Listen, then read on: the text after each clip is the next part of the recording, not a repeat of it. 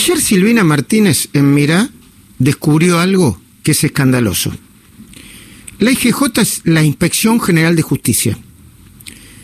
La IGJ, desde que empezó la pandemia, ha eh, publicado infinidad de resoluciones, ya me va a decir Silvina si tiene el número o aproximado, que obliga a las empresas y a los particulares a anotarse para acatar o que se autoricen esas resoluciones. De manera que tienen que pedir turnos para que, sus, para que como personas físicas en algún caso, pero vinculado con empresas, y las empresas sigan funcionando. Y se está generando un cuello de botella enorme.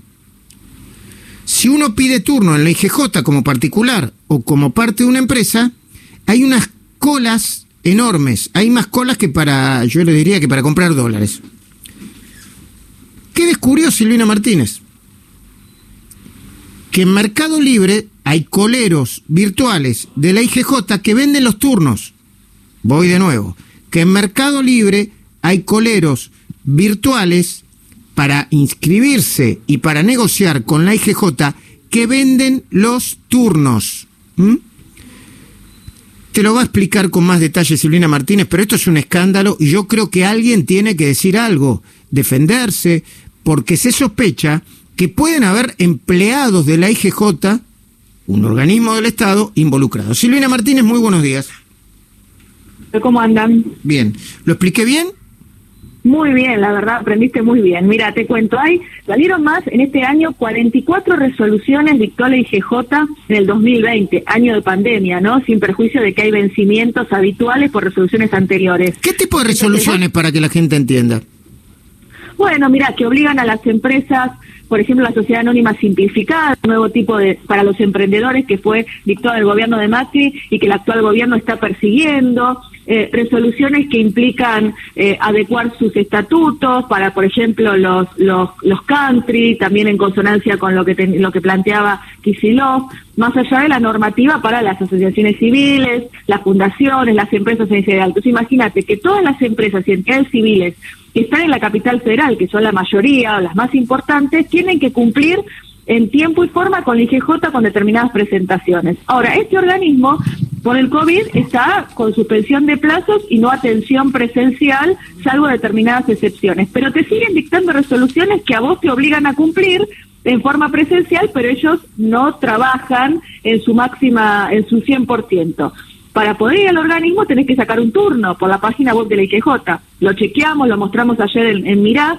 Cuando vos ingresás, vas a todo noviembre, no tenés horario disponible, vas diciembre y te extendés en el 2021 y tampoco tenés horario disponible ni días disponibles para poder acceder a un turno. Y esto sucede hace más de tres meses, esta condición. Ahora, en Mercado Libre te venden los turnos a una módica suma de dos mil pesos entonces vos tenés disponibilidad inmediata, de hecho nosotros lo sacamos y probamos que había turnos para la semana que viene en Mercado Libre, cuando en la página web del IGJ no conseguías ningún turno, eh, el turno en teoría es, eh, personal, es intransferible, te alcanza para siete trámites, pero esto es evidente que se armó un negocio con la complicidad no solamente de empleados, sino también de las autoridades del IGJ, porque es imposible que, que no conozcan hoy que la mayoría de las empresas están paralizadas porque no pueden presentar sus trámites en el organismo, salvo que por Mercado Libre oferten y consigan el trámite o el turno por dos mil pesos, ¿no? Es una locura. ¿Ya presentaste la denuncia y ante quién? La voy a presentar hoy, todavía no la presenté, eh, en el Fuero de Comodoro Pi, el Fuero Criminal y Correccional Federal, porque creo que están involucrados funcionarios públicos o por lo menos la responsabilidad por incumplimiento de los deberes de funcionario público de las máximas autoridades del organismo. ¿Y el titular del IGJ todavía no dijo nada de esto?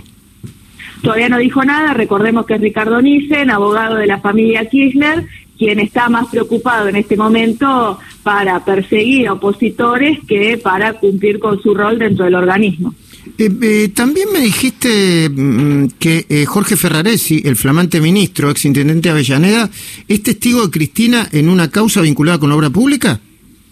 Sí, es muy gracioso este tema porque, a ver, Cristina ofreció como testigo a Ferraresi y a, Pereira, ¿no? A dos de sus mm, digamos, delfines dentro del Instituto Patria, que conforma la comisión directiva junto con ella, eh, y los ofreció como testigo del juicio de obra pública. Ahora, vos sabés que cuando lo fueron a notificar, en la municipalidad recibieron la cédula para declarar, pero le dijeron que no le podían confirmar que efectivamente se presentara a declarar eh, el día que lo habían llamado.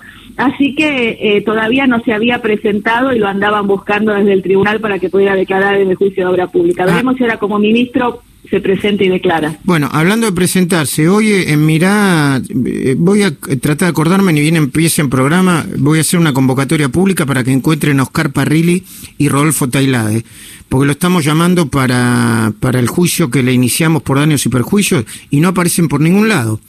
Parece que no tienen, no tienen dirección, ¿no? Y la dirección lo más dramático es que cuando lo buscamos en el Congreso no reciben la cédula. Parece que en el Congreso no o no los conocen o no quieren hacerse cargo de la cédula para poder notificar tanto a Parrilli, senador, como a de diputado. Gracias, Silvina.